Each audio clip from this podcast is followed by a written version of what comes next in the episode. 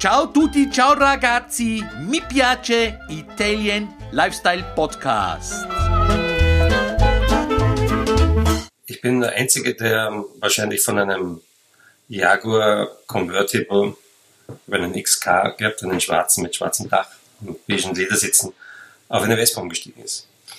Es hat natürlich eine Vorgeschichte, ähm, wie ich 18 war und längst den Führerschein hatte, ich war damals jüngster Unternehmer im Lande Salzburg, bin mit 17 nach dem Tod von meinem Vater schon für volljährig, volljährig erklärt worden und ähm, habe dann später, ähm, eben wie ich schon ein Auto gehabt habe, mir eine Vespa zugelegt, eine himmelblaue, wunderschöne 50er Vespa, die allerdings ziemlich auffrisiert war und Hölle gegangen ist. Also rauf auf den Geistberg und runter, runter war ziemlich schnell. Ähm, jedenfalls, äh, ich habe da ein bisschen meine Kindheit nachgeholt. Mein Vater hat mir nie ein Moped erlaubt, wie das viele Väter Gott sei Dank irgendwie tun.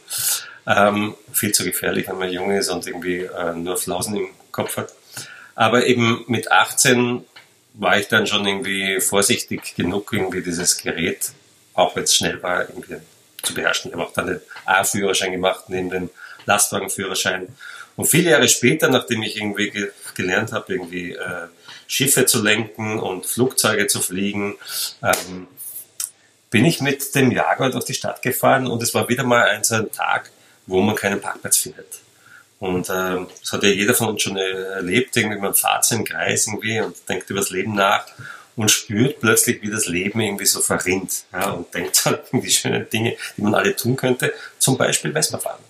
Und äh, ich bin damals äh, aus dem Auto ausgestiegen und habe zu meiner Frau gesagt, ähm, äh, sie soll das, ähm, das Lenkrad übernehmen, ich äh, fahre nicht mehr Auto.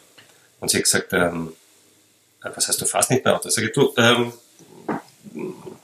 du kannst Auto fahren, aber ich steige um auf Vespa und mir dann ähm, bin dann zum Vespa-Händler gefahren und habe mir eine, eine rote äh, 300er ausgesucht.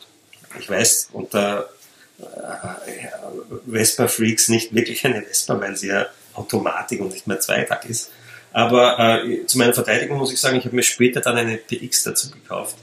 Und am Sonntag, wenn ich irgendwie, ähm, am Samstag besser gesagt, wenn ich die Kipfahrt hole in der Früh, dann möchte ich dieses Tuk, Tuk, Tuk, Tuk, Tuk hören am Weg zum Bäcker und ähm, da nehme ich immer die PX und nicht die schnelle 300er. In der Stadt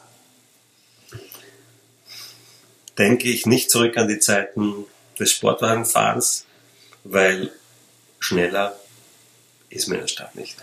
Und ähm, was das Parken betrifft, ähm, was noch einmal ist ein Parkplatz?